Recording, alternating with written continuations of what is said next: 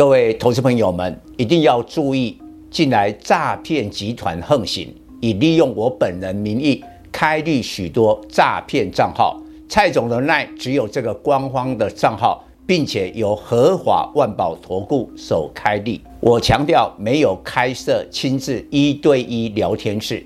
没有技术班教学，没有互委托下单，没有港股、美股及任何衍生性金融商品交易。近年来也没有出书准备。只要看到任何利用蔡总肖像开立的粉丝团，要求做出上述的行为，就是诈骗集团。粉丝们看到一定要帮我们检举，共同抵制。感谢大家。各位粉丝朋友，大家好，我是蔡明彰，现在是礼拜四盘后的分析。今天台北股市是久违的强力的反弹，大涨了一百九十七点，收在一二九二六。但明天要挑战万三关卡，必须满足两个条件：第一个，大盘要量增超过两千亿。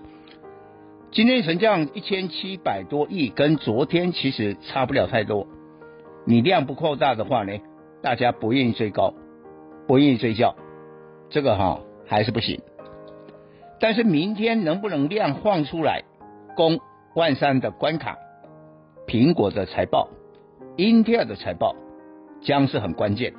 当然粉丝会问呐、啊，哎，昨天呢、美国的科技股纳斯达纳斯达克是跌了两趴。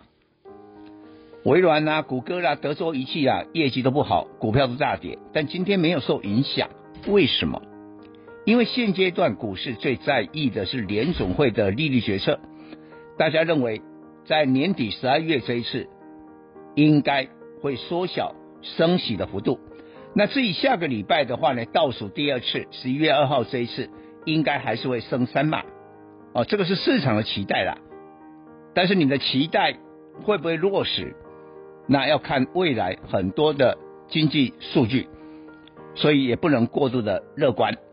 所以我们说哈，这个要真正的攻万三，两大条件，量要放出来超过两千亿，再过来很重要，类股要轮弹。为什么？因为今年跌最深的是半导体，半导体也是电子股最重要的主轴，所以你可以发现涨都涨在半导体，包括你可以看晶圆双雄。但是我强调哈，台积电要回到四百，联电要回到四十块的关卡，才有一个进一步的反弹空间。那今天 IC 设计出来一些 IP 啊，力旺还拉到了涨停。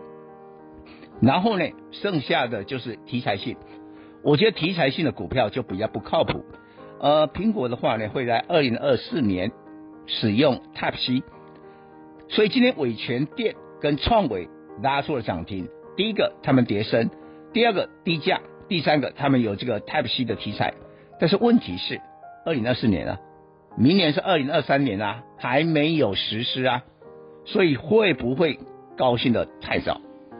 反过来讲的话呢，电子股不能说永远都是半导体，你开始要轮动别的股票，比如说网通啦、比如说像 IPC 啊，至少在下半年，他们业绩的展望。是比较比半导体来得好，来得好的，但是它并不是今天反弹的重点。明天啊，比如说网通里面的智邦今天涨了七八趴，IPC 的话红宝今天也都有拉尾盘，这个应该是关键。那自己传产的话，我认为航运不管是在货柜轮、散装轮、航空，也都应该要轮动。这个轮动的话，才能保证大盘。有攻万三的机会。以上报告。